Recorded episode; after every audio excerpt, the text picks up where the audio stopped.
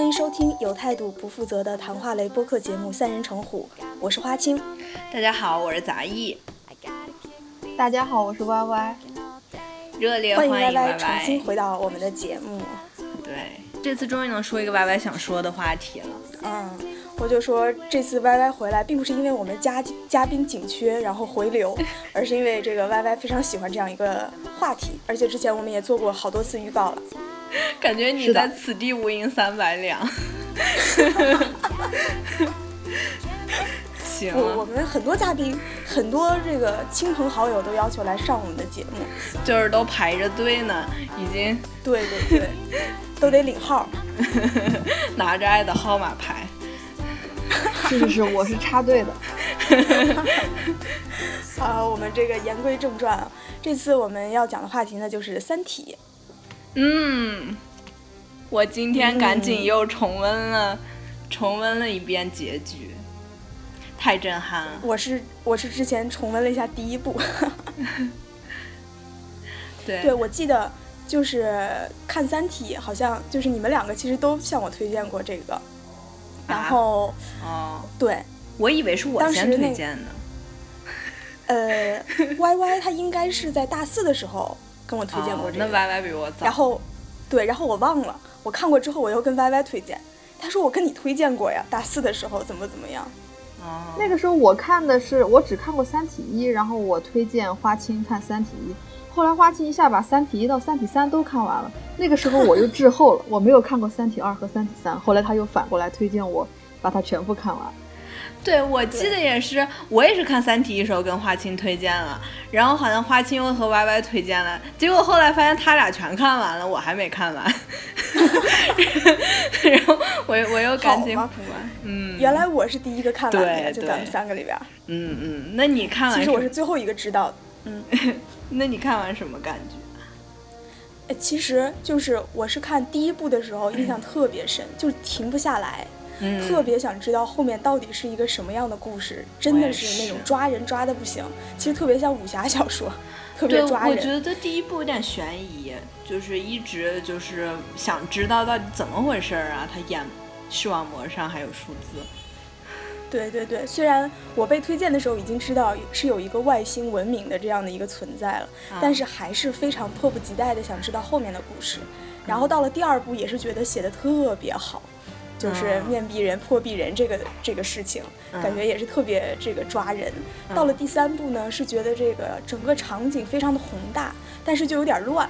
就是因为这个年份跳得太快了，就感觉嗯几百年、几百年的往后跳，一会儿人们冬眠了，醒来了，冬眠了，醒来了，然后到了最后就觉得是一个非常悲剧，但又非常震撼人心的一个场面在，嗯，就是大概是一个这么样的一种体会。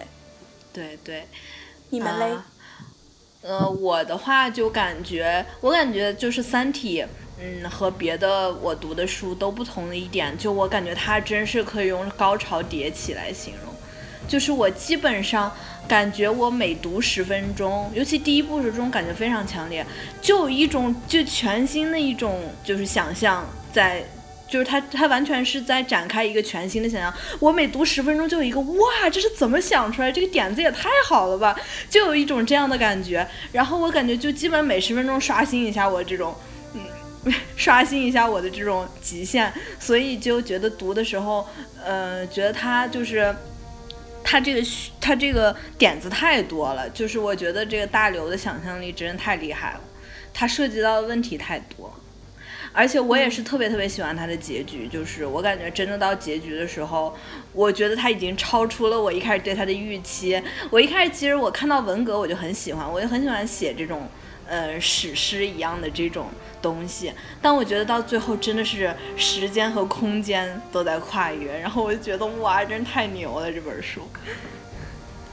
Y Y 什么感觉？我之前第一次看的时候也是，就是完全就是像花心讲的那种很抓人的感觉，就是一直在阅读，嗯一点都不想放下。那个时候大四，大四也没什么事儿，然后就半夜，本来想是本来想像以前看其他书一样，比如一天看一两个小时，嗯结果就看着一下停不下来了，半夜 三四点钟。当时一边看，因为它又比较悬疑，然后我一边看还一边感觉阵阵的寒意，因为啊黑灯瞎火的，然后我就感觉又是视网膜上打字了，又是什么倒计时了，然后觉得很恐怖。但是看完之后又有一种酣畅淋漓的感觉。读完三本以后，后来真是啊荡气回肠。嗯，哎，那插一句，你们之前有看过其他科幻小说吗？我很小时候看过那种简写的，但我现在其实记不得了。我我看过那些什么《海底两万里》啊，什么《地心旅行》这种。凡尔纳的一些。对，但我记不太清。我还记比较印象深刻是一本叫《隐形人》，我都不知道谁写的其实。然后就说那里面那个什么一个疯狂的化学博士喝了以后能隐形，然后他就干各种坏事儿。我以前就觉得那种书特别假，就是科幻小说特别假。就这不是骗人的吗？但是我我看大刘这个时候就是就我觉得他这整个这个体系太自洽，而且我觉得他设计的那些什么黑暗森林理论简直太牛逼了。就他完全从两条公理就推出后面所有东西，呃，我就感觉和看哈利波特的时候感觉有点像，但我觉得比那还厉害。就是哈利波特也让我感觉很真实，就因为他自己设计那套体系特别的完善。嗯，你们俩以前看过吗？科幻小说？基本不怎么看，就是就是小的时候会看一些就是凡尔纳的一些小说，然后后来就没怎么看过，所以说《三体》才会带给我这么大的一个震撼。我觉得和我没怎么看过科幻类小说有关系，而且这个《三体》这这个三本小说的确写的不错。嗯，我也是以前没怎么看过凡尔纳的，我也看过一点，但我我我当时觉得并没有被他所吸引。后来看很多科幻类的电影，我都觉得大同小异，然后也没有。不是因为美国那种科幻类电影都是泡爆米花电影，就是大家 biu biu biu 打仗，然后觉得这是什么呀？我最不爱看那种电影，真的，我看的我眼晕，尤其三 D 的，我说我都晕过去了，而且感觉还瞌睡。他们 biu biu biu 打半天，跟我有啥关系啊？嗯。好，我们来这样，那个《三体》不是三本嘛？然后呢，三本里面都有一些很多就主要的人物，然后我们相当于以这个人物来串一下这个《三体》这三部小说，好吧？激动人心，好的，激动人心的时刻就要到来了。嗯，第一本小说，其实第一本对我来说印象最深。嗯，因为你刚重温，可能也是因为我，对，可能也是因为我前几天刚重温了第一本。嗯。但是的确看第一本，会觉得不是特别像科幻小说。是的，对，就觉得科幻的成分稍微低了一点。嗯。然后不像，就是相对于第二和第三本来说，第一本就是叶文洁这个戏份非常的重。是的然后这个角色我也觉得非常让人印象深刻。叶文洁她应该是对，就是出生在一个知识分子家庭。嗯。她的。爸爸妈妈都相当于是比较高级的知识分子，然后他爸爸是研究这个物理学的，嗯，对吧？对对对，叶哲泰对吧？然后他妈妈，对，他妈妈好像也是一个挺，感觉也是一个知识女性，很优雅的那种。对，对，然后他应该还有一个妹妹，之后他妹妹是在这个就是文革武斗里面，然后就相当于是战斗中，然后去牺牲，然后死掉了。之后，这个叶文洁当时是亲眼看着他爸爸在这个，就是校园的那个大的操场上被几个小女孩儿，然后被鞭子给抽死了。对，就是他亲眼目睹了这样的一个场景。嗯，所以说童年就有阴影。对，肯定是有很，对，不至于童年，那会儿应该已经，青十几岁了吧。对他后来是，他后来这个我记不太清，就是他后来是下乡了还是什么？对，他是他后来就到了大兴安岭林场，啊，然后在林场里面去做事情，之后在林场里面碰到了一个记者，那个记者当时拿了一本就《寂静的春天》嘛给他看，对，那个草人厌的那个记者非常 大，对啊，陷害这本《寂静的春天》引发的这个太阳这个记者。这个记者刚出现的时候，我觉得还是一个非常正直有为、非常就那种积极向上的青年形象。最后没想到他居然居然做出那样的记者。嗯，对，但也是人性使然，可能总是要保护自己。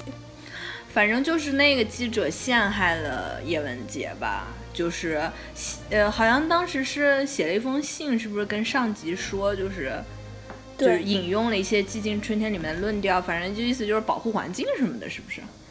对对对，就是这个杀虫剂这些，人们就是看似就是人们觉得相当于比较比较中立的行为，并不是说破坏环境的一个行为，没想到对环境造成那么大的影响。嗯嗯，然后这个叶叶文洁被陷害，被陷害之后，他好像就呃要处分他，但是他他就有一个机会进入了红岸基地。对。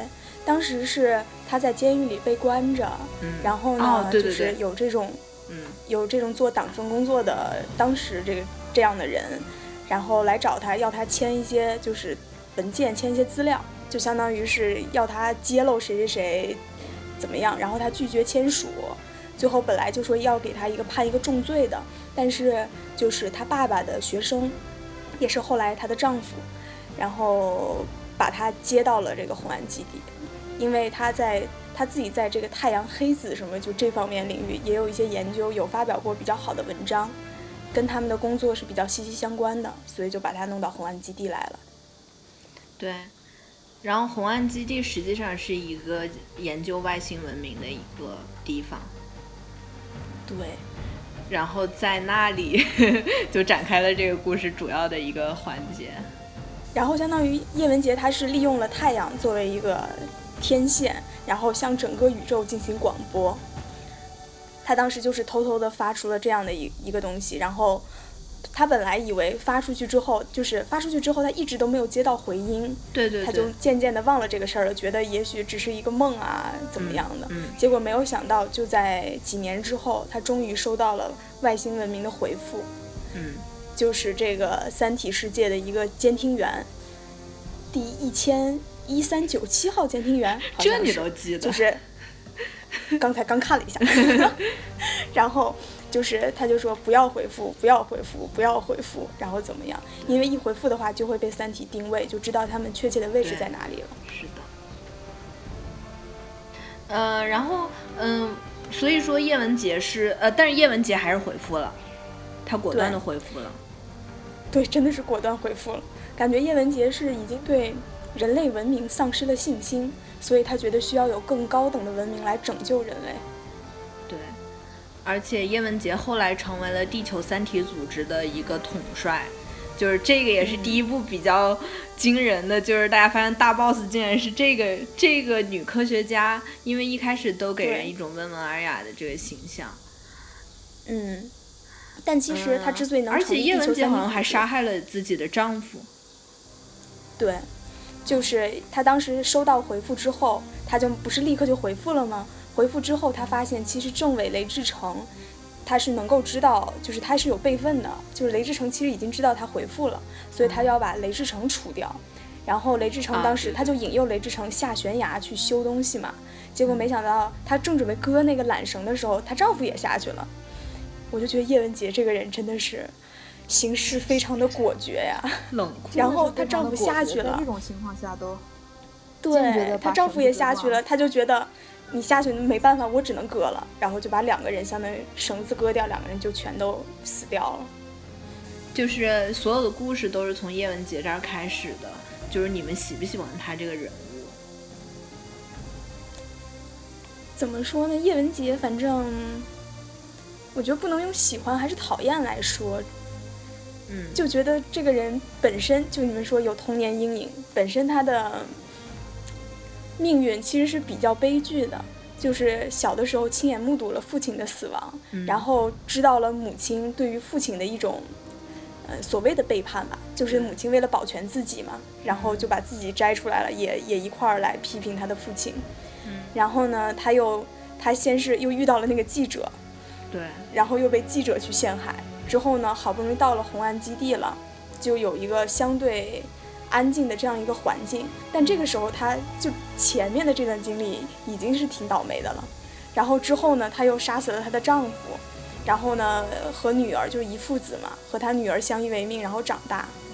然后后来就是平反之后，她又去见自己的母亲，结果母亲还是表面上装的非常非常好，非常客气，但其实还是那个要跟他这个就是保持距离，然后又去见了他当年杀害他父亲那四个女孩，嗯。然后只剩了三个人，那三个人也是没有什么悔恨的心理，然后就这样一系列的这些事情，推动叶文洁去去做了最开始的一个就是背叛人类的行为，然后包括后来的地球三体组织，就觉得这个人一直都很倒霉。对，所以其实也可以理解他吧，他最后也很惨，他的女儿也自杀了，对吧？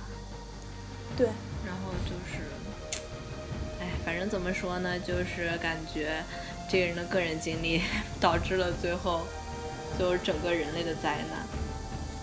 对啊，就是对，但是我也恨不起他，对我也不能恨嗯他。中间我有注意到，就是他生了这个杨东之后，然后他是到了齐家屯嘛，嗯就是在红安基地下面的一片村庄。他在那个村庄里，其实应该感受到了一些温暖。对对对，就是有一句话，什么心里的心里有一些什么东西融化了，然后怎么怎么样，大刘的文笔，然后突然黑了一下。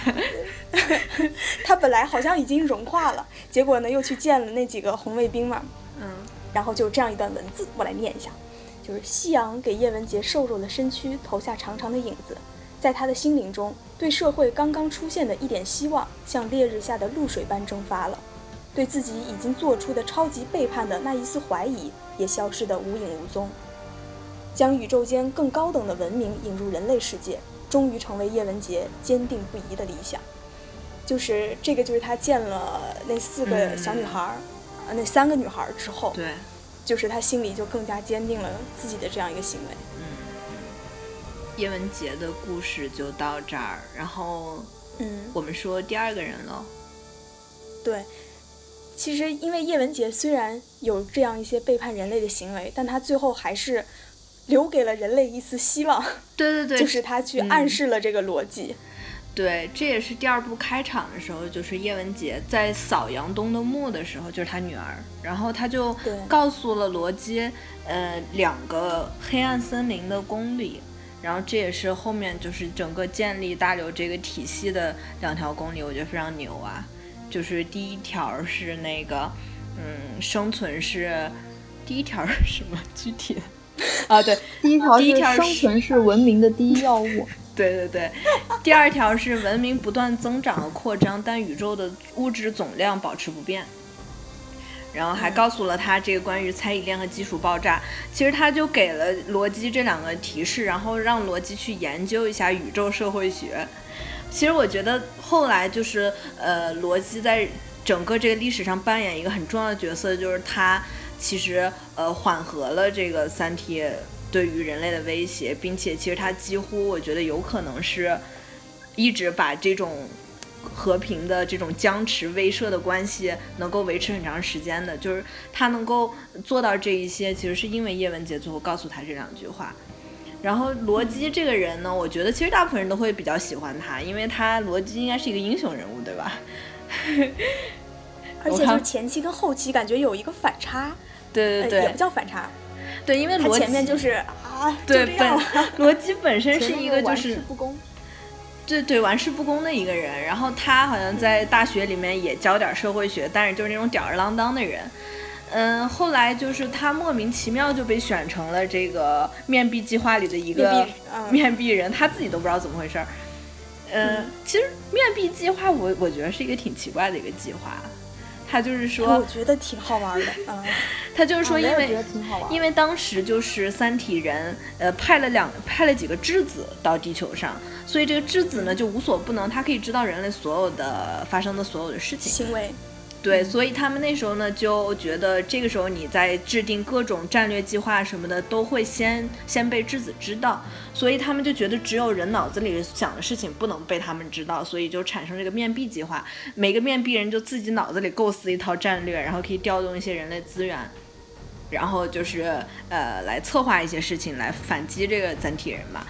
所以罗辑就被选成了一个面壁人，而且就是，嗯，他是特别重要的一个面壁人，因为就是三体组织几次都想暗杀他，呃，罗辑呢最开始调动资源，他就干了点什么事儿？他就是给自己买了个豪宅，在一个 在一个那个世外桃源的地方。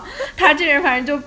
我感觉就是他一直充满想象，就跟人家说我要一片地方，什么蓝天白云、青山绿水，然后还有有个湖泊，旁边有个别墅，人家还真雪山，对，还真给他找了这么个地方。然后他又跟人家说我要一个老婆，然后我的老婆是这样这样这样，对吧？然后那个就就又给他找，按他这说话描描绘，这这这完全我觉得就非常莫名其妙，就又给他找来一个他想象中的女性。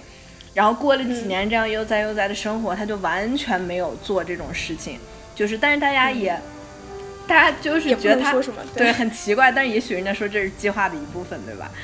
呃，最后就是这个联合国实在看不下去了，就就 是要挟，相当于是以带走他的妻子和孩子为就是要挟吧，把他的妻子孩子给冬眠了，然后就是说。嗯，你现在必须开始工作，你的这个妻子孩子会在末日之战的时候和你相见，所以他从那时候开始，他就仔细思考叶文洁的这两条公理，然后他就做出了一个威慑。这个威慑很牛啊，就是他暴露了一个一个离离地球五十光年的一个恒星的一个位置，然后这个恒星后来被摧毁了。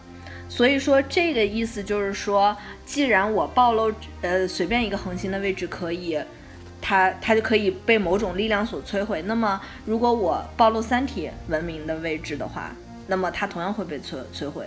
所以，因此，三体人和地球人之间就因因为这条威慑，就是维持了一段时间的和平。相当于是拴在一根绳上的蚂蚱嘛。对。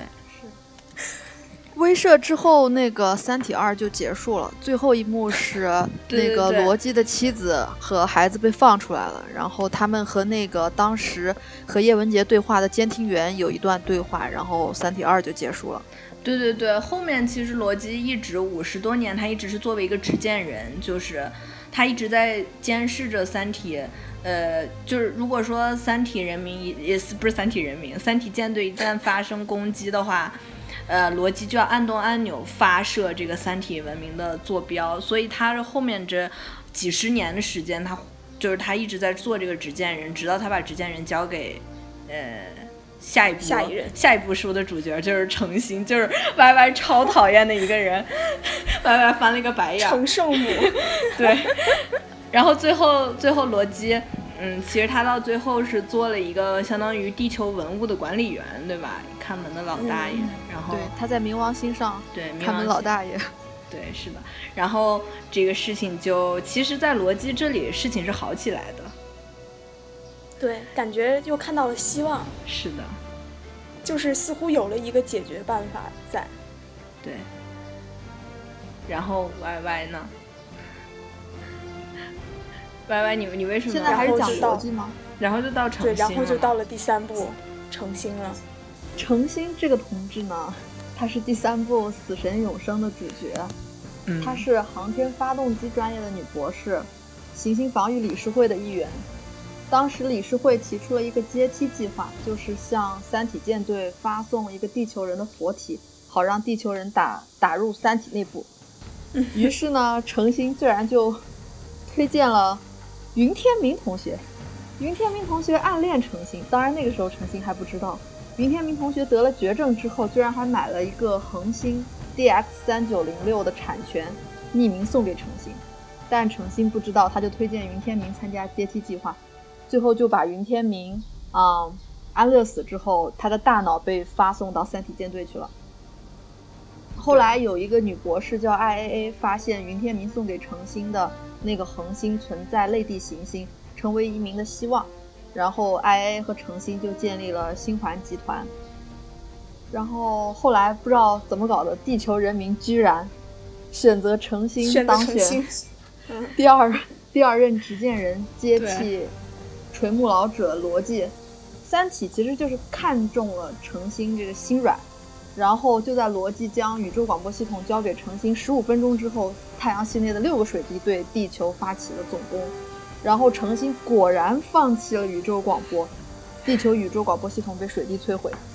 嗯，这个时候幸亏，幸亏当时有万有引力号追击蓝色空间号在外太空，这些都是地球之前的一些啊、舰队。然后他们对太空启动了宇宙广播，等于说是把三体和地球的位置同时暴露了。后来三体人发现自己被暴露了以后呢，就撤离了地球。然后这个时候，云天明呢，他确实是被三体呃捕获了。然后三体呃复苏了云天明，云天明要求和程心见面。程心和云天明在太空见面的时候呢，云天明就冒险给程心讲了三个故事，就是云天明的童话故事。对我好喜欢那个童话。对，就人类解读那个童话，得到三种拯救地球的方法。第一种掩体计划，第二种黑域计划，第三种是制造曲率飞船。程心之前那个上司托马斯·韦德呢，是想要制造曲率飞船是的，飞船的。嗯但是后来那个联邦政府出于不患寡而患不均的想法阻止他，结果程心居然就代表星环集团向联邦政府投降，导致托马斯·韦德被判处死刑。最后五十五年后，外星未知文明向地球投放了二向箔，这个时候人们才意识到，建曲率飞船才是真正的方法呀。可是这个时候为时已晚，最后太阳系就被二维化了。被二维化之后，当时托马斯·韦德的追随者居然偷偷的造了一艘曲率飞船，程心和 IAA 乘坐着那艘曲率飞船逃离了太阳系，成为地球上唯一幸存的人。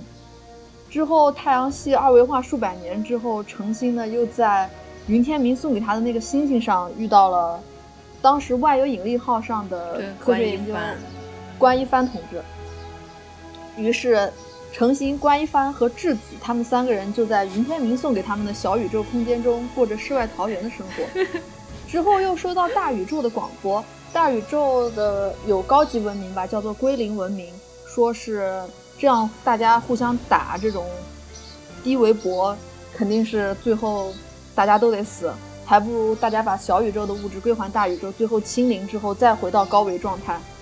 呃，程心就打算跟关一凡一起把东西都还回去，但是程心呢，最后还居然保留了五公斤重的生态球在他的小宇宙里面，然后他就去到大宇宙了。这个时候全文就结束了。诚心居然活到了最后，这个就是我读的这种对，感想。哎，不是说那个诚心就是死神吗？只有他永生了。对，只有他永生，他就是那个死神啊！要不是他，大家就还都活得好好的。哎，你们俩为啥那么讨厌他呀？哎，反正真的不喜欢诚心哎。就觉得他一直装模作样嘛？就是他一直用他所谓的母性，但是他其实特别软弱，还毁了人类。但是我觉得是因为其实是所有的人都选了他呀，就是他是所有人的选择，就是他只是说他是个背黑锅，他是个替罪羊，你知道吗？所有人都选择他，怎么说呢？就是我觉得大刘在这个里面，他他其实是在黑黑什么呢？黑人性的弱点。诚心的问题，诚心的问题其实不是在于他，我觉得程心我讨厌他，主要不是因为他放弃按钮。他他其实就不应该去竞竞选执剑人，当时要是让托马斯·韦德当了，就没这个事儿了。对对对。然后呢，他也嗯 就是他最后干嘛？就是还非要去阻止托马斯·韦德，最后托马斯·韦德都被处死了。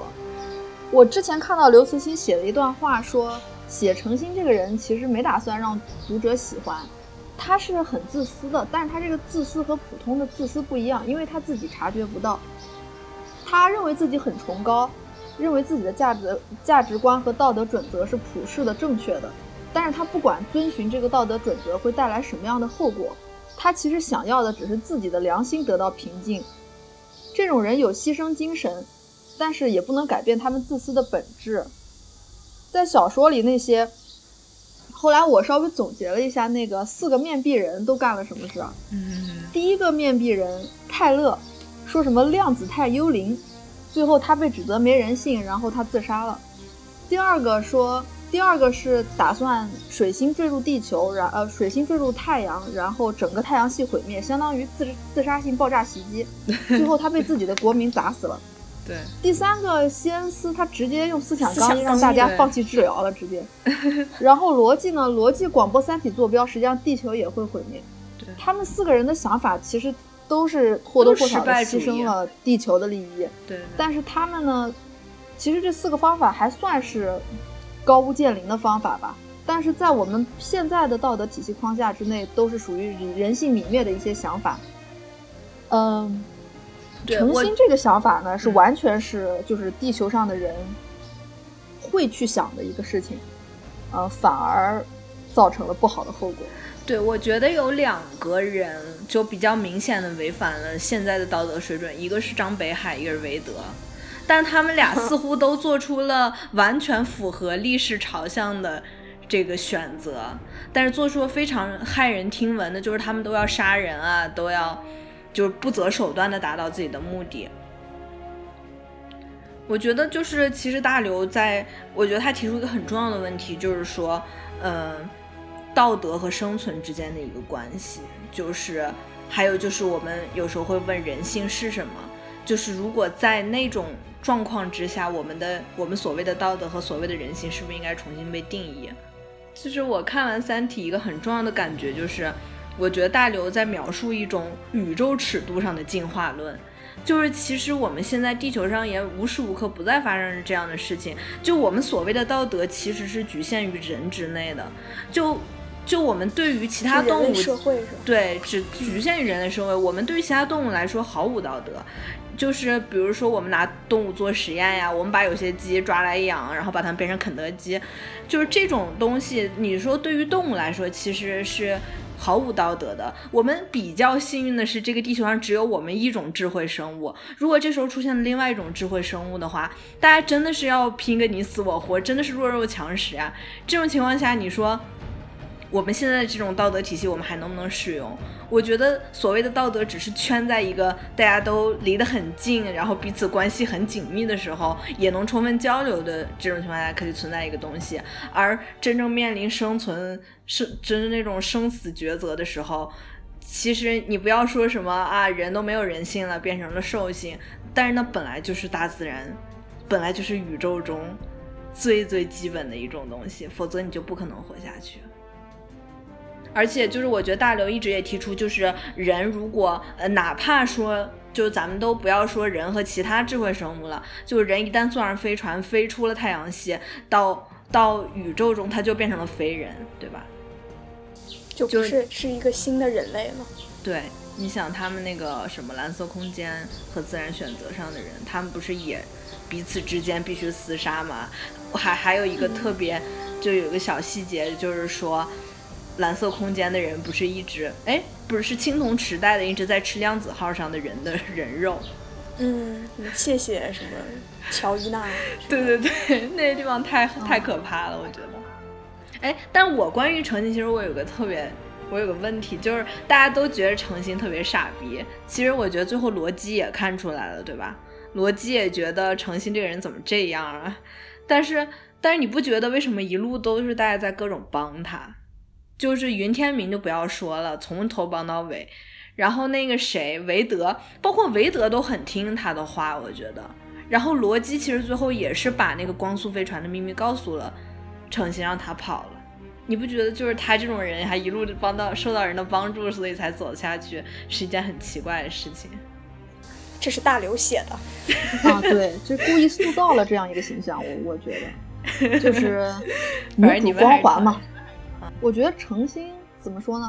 我觉得大刘在这整部小说里面有两个人受到的，就逻辑和诚心是两个很重要的主角，但是他们受到的整个人类的待遇是完全不同的。对对对，诚心就是虽然最后造成的结果都那样了，但是大家一直都是出于又是尊敬他，又是维护他，又是把他养在温室里的花朵的感觉。逻辑整个就是一哎开始对他、啊，一开始他发送咒语，冬眠醒来之后，大家不需要面壁者了，就不理他。之后他咒语生效了，大家又视他为救世主。然后没过几天，发现太阳被锁死，逻辑不行了，然后他就无数人开始唾弃他，认为他是个废物。坐公交车又是被赶下来，搭个车又被扔在半路，最后他没办法了，要当着质子的面自杀。然后之后和平到来之后，他就不是拿着那个遥控器在那威慑嘛。最后人类又不感谢罗辑，认为他是独裁者、杀人犯。他把那个呃按钮交给程心之后，立刻被国际法庭对对世界毁灭罪逮捕调查。最后，三体入侵地球，人类被圈养在那个澳大利亚的时候，地球反抗军又奉罗辑为精神领袖。最后，罗辑在冥王星博物馆看门老大爷的位置上退休了。对啊，哎，我也看到这个，我也看到这个总结。就我觉得这简直就是太讽刺了。哎，所以说我觉得就是千万不要试图考验人性，因为人性实在是经不起考验。哦，对，就是我觉得当时叶文洁那儿没说，就是如你们俩会不会加入地球三体组织呀？我应该不会。我觉得我也不会。你们俩会加入吗？咋意？哎，其实我其实我真的还挺理解伊文斯的想法的。就是我真的觉得人人类是有点过分，就是在在很多事情，但是我觉得他们同时也很幼稚。就是叶文洁和伊文斯，他们指望一个，就是他们指望另外一个文明来拯救人类，而实际上，就是那个文明压根儿更靠不住。就是就是说，文明水平和道德水平完全是两回事儿，对吧？所以说，相当于他们这个。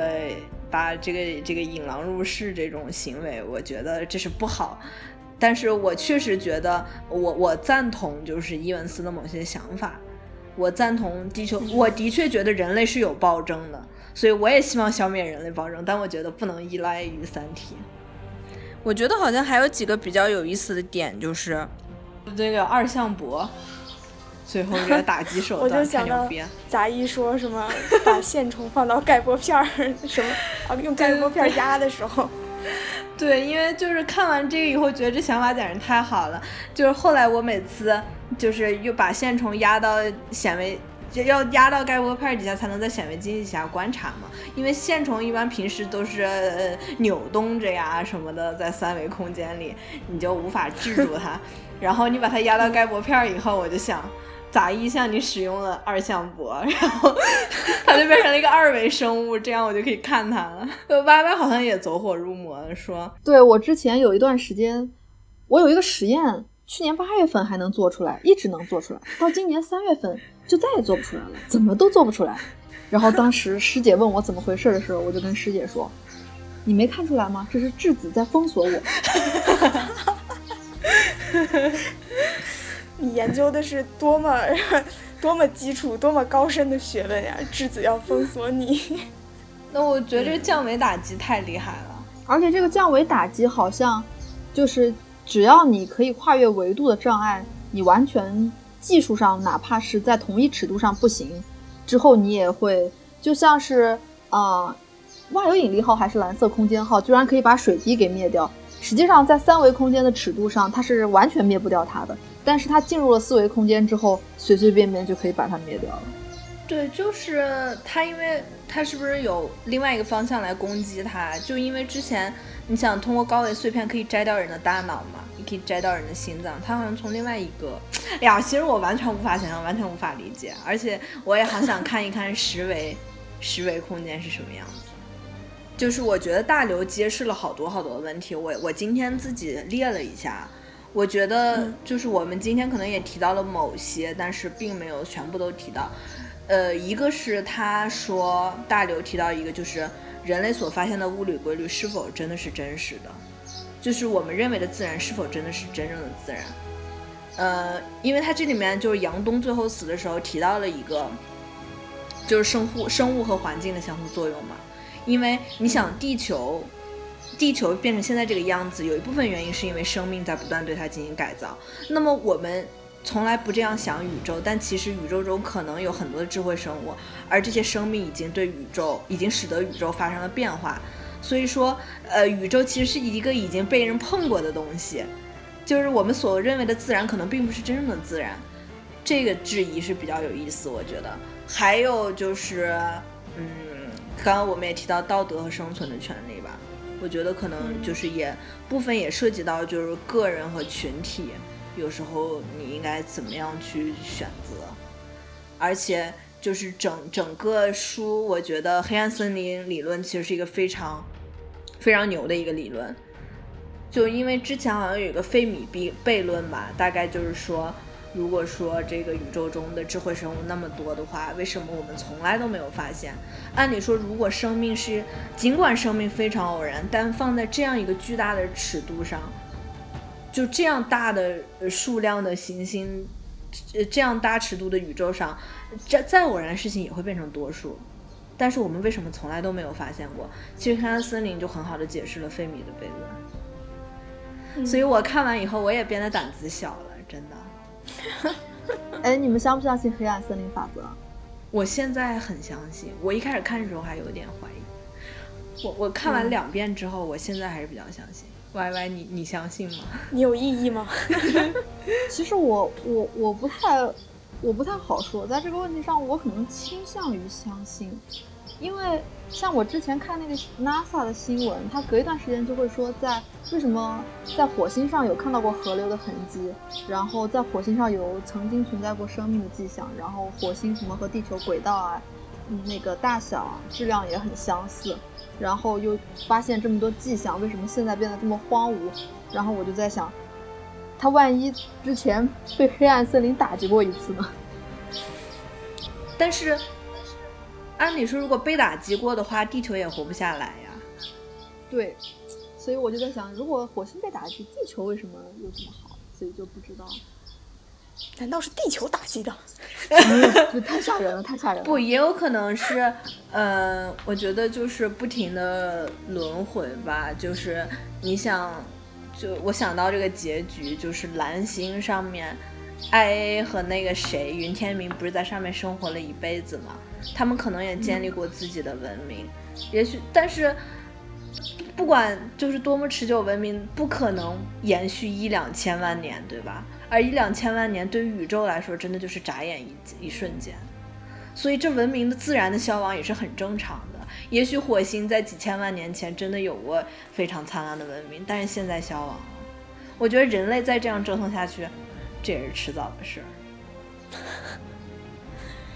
宇宙太浩瀚，人类太渺小。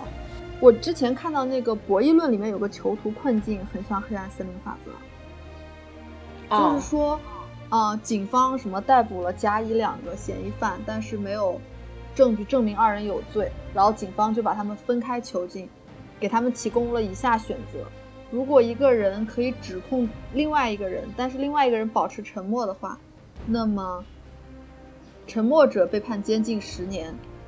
这个指控别人的人无罪释放。如果两个人都沉默的话，那么他们每个人就监禁半年。如果两个人互相检举的话，就每个人监禁五年。这个时候，如果把他们分开监禁的话，他们肯定会选择背叛，是因为如果对方沉默，我背叛我会获释，所以我就选择背叛。如果，嗯，对方指控我的话，我如果也指控对方。我能获得较低的刑期，但我如果不指控对方的话，我就要判十年，所以我还是选择背叛。就全体利益而言，如果两个人都保持沉默的话，总体利益是最大的。但是就个体利益而言，无论对方怎么选择，我都要选择攻击对方，才能获得我我个人最大的利益。嗯，黑暗森林法则就是是这样，就是无论别人现在想的是攻击我，还是对我友好。我都要攻击他，是的，因为这就是猜疑链的，其实我觉得这就是他提出那个猜疑链里面的那个问题，就因为而且在宇宙尺度上来说，嗯，两个人之间交流变得更加困难，就是你想吧，咱俩隔个时光年，我说句话二十年以后才能收到回复，那我更无法知道你是想攻击我还是对我坏，就是你是对我好还是对我坏了，那我先攻击你，那肯定是。那肯定是没有问题，所以说，其实最好的结果应该是大家都悄悄咪咪的，大家都悄悄的，然后都不要吭气儿，这是最好的，大家利益都最大化。但是生命总是自私的。之前我小的时候看书的时候，发现那个人类，人类好像之前八几年还是七几年的时候，把自己的整个文明的信息用一些嗯 tape 啊，或者是 video 啊。发送到太空中去。当时我还特别希望有人能够回复。嗯现在自从看了《三体》之后，我我真是特别希望不要不要有人回复，不要有人千万不要有人收到，是吧？千万不要有人收到，因为地球真的是挺适合生存的。要真的是碰到，就直接来侵占了，或者直接发个二向箔，那真受不了。对我也是觉得以前好天真啊，就感觉真是傻，所以无畏。无知者无畏嘛。对，其实我现在也觉得真的是不是很相信我们是唯一的智慧生命，因为那么多那么多的星星，我们我们其实就是银河系边边上的一个小星球，怎么可能在这么大的宇宙里只有我们？哎，当个在世外桃源也挺好的，希望永远都不要有人发现我我之前想过，万一要是真的，我之前想过，万一要是真的有人来毁灭地球，他最好不要把我关起来，或者是去折磨我，那样我会比较害怕。他如果直接发个二向箔呢，我倒是觉得就还行了。那很我就有一种惨直接朝闻道夕死可以的感觉。我终于在我死前见到了宇宙神级的二向箔，我也可以闭眼了。你怎么竟然 Y 这么真是科学家呀！对，我觉得让我，我觉得这个死掉，这总之不管以哪种方式都不是很美好。我觉得我应该拼命的会找个什么飞船跑吧。赶紧找一个曲率飞船。嗯，不管是不是曲率，现在能跑就能跑多远算多远。他文笔就还凑合，但是网上很多人说他塑造人物很单薄，我我认为是错误的。我觉得他这个人物塑造的其实是很丰满的形象，一点儿也不单薄。他文笔确实有点错误。但我觉得这些已经我就没有在意，就是已经完全被情节吸引了。对，已经完全被吸引了，对就根本就不在意这些。我觉得他牛的是他的就创意，没有黑点，我觉得他这个基本上没什么黑点。要唯一的一个黑点就是咱们没有讨论的，什么逻辑遇到庄严那段，我实在是不好不好说。他究竟是他这是属于大刘对爱情的一种一种幻想，真的是一种幻想。哦，我觉得他的人物塑造是有问题，就是他，尤其他的女性形象都比较单薄。对，就一个女性，年轻时候是庄严，后来是成精，然后最后是叶文洁，是吧？就是普遍他书里面的女性都有一种圣母感，我觉得。就是我觉得庄严多少也有点儿，就长得好看，然后想象中的一个人，对，然后叶叶文洁还稍微真了一点，对叶文洁黑暗的想法。对叶文洁，我觉得是他还算，因为他从头到尾他在把这个人的个人经历都介绍比较清楚，所以还算是一个可以理喻的人吧。有好多人我觉得都没法理喻，还有什么张北海这种人。我还挺喜欢张北海，我觉得嗯我也张北海觉得张北海不错。张北海真的是一个值得崇敬的军人。没有，其实我们我们这期节目呢，可以说探讨的比较简单。嗯，或许我们还会做呃这个更多的这个节目来深入探讨一下《三体》这三本小说。好吧，好吧，感觉为啥这么冷？为啥你们都不想讨论了吗？难道我？感觉已经超出我的能力之外，主要是。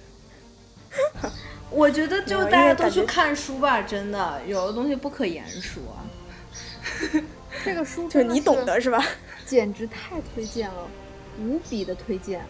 对呀、是雨果奖的，想一想吧。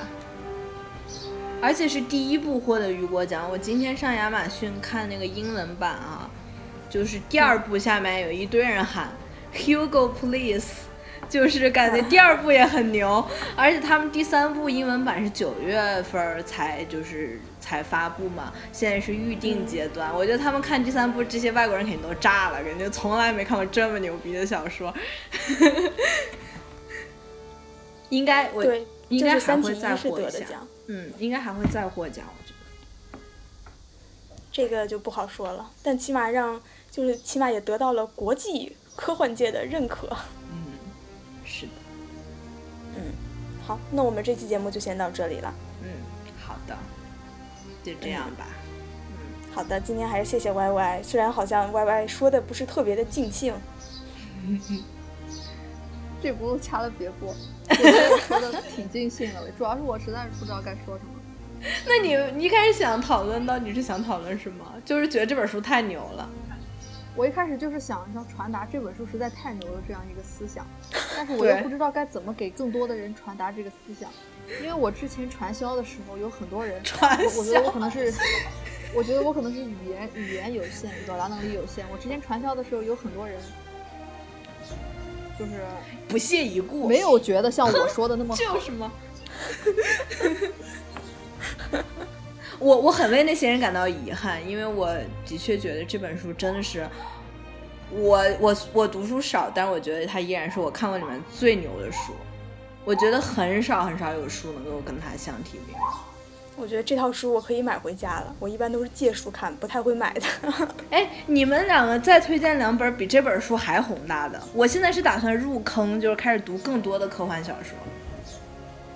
我没看我对对呀，我跟 Y Y 一样呀。不是，我是说不是科幻小说，就是别的文学也可以，别的书也可以。我觉得很少很少有有书可以和它相比。更宏大的我没没看过，就更深刻呢？我觉得它几乎是一本哲学书。那你去看看哲学书吧。啊，我怎么感觉我被鄙视了？不是，你可以看真正的哲学书。就是哲学书有点干，但是这个是不是真的是把他哲学思想串在这个小说里，太牛了。花青最后是不是可以念一下那个？我之前不是提议了一个，就是有一篇有一个小短文叫《暗淡蓝点》，呃，是之前呃应该是旅行者一号吧拍到的一张照片，然后它显示就是。在这个太阳的光芒，地球好像一粒尘埃一样，就是我们非常非常的渺小。然后这个有一个人就是发，就受到这个图片启发，然后发表了一篇演讲，他还写了一本书，题目也叫《暗淡蓝点》。然后我觉得就是他的话用来做结语还是很合适的。嗯，下面就是这个博士他当时做演讲的一个中文内容，是吧？嗯。我们成功的从外太空拍到这张照片，细心再看，你会看见一个小点。再看看那个光点，它就在这里，那是我们的家园，我们的一切。你所爱的每一个人，你认识的每一个人，你听说过的每一个人，曾经有过的每一个人，都在它上面度过他们的一生。我们的欢乐与痛苦聚集在一起。数以千计的自以为是的宗教、意识形态和经济学说，所有的猎人与强盗、英雄与懦夫、文明的缔造者与毁灭者、国王与农夫、年轻的情侣、父亲与母亲、满怀希望的孩子、发明家和探险家、德高望重的教师、腐败的政客、超级明星、最高领袖，人类历史上每一个圣人与罪犯，都住在这里。一粒悬浮在阳光中的。微尘，在浩瀚的宇宙剧场里，地球只是一个极小的舞台。想想所有那些帝王将相杀戮的血流成河，他们的辉煌与胜利，曾让他们成为光点上一个部分的转眼即逝的主宰。想想栖身于这个点上的某个角落的居民，对别的角落几乎没有区别的居民所犯的无穷无尽的残暴罪行。他们的误解何其多也，他们多么急于互相残杀，他们的仇恨何其强烈。我们的心情，我们的妄自尊大，我们在宇宙中拥有某个特权地位的错觉，都受到这个苍白光点的挑战。在庞大的包容一切的暗黑宇宙中，我们的行星是一个孤独的斑点。由于我们的低微地位和广阔无垠的空间。没有任何暗示，从别的什么地方会有救星来拯救我们脱离自己的处境。有人说过，天文学令人感到自卑，并能培养个性。除了这张从远处拍摄我们这个微小世界的照片，大概没有别的更好的办法可以揭示人类妄自尊大是何等的愚蠢。对我来说，这强调说明我们有责任更友好的相处，并且要保护和珍惜这个淡蓝色的光点，这是我们迄今所知的唯一家园。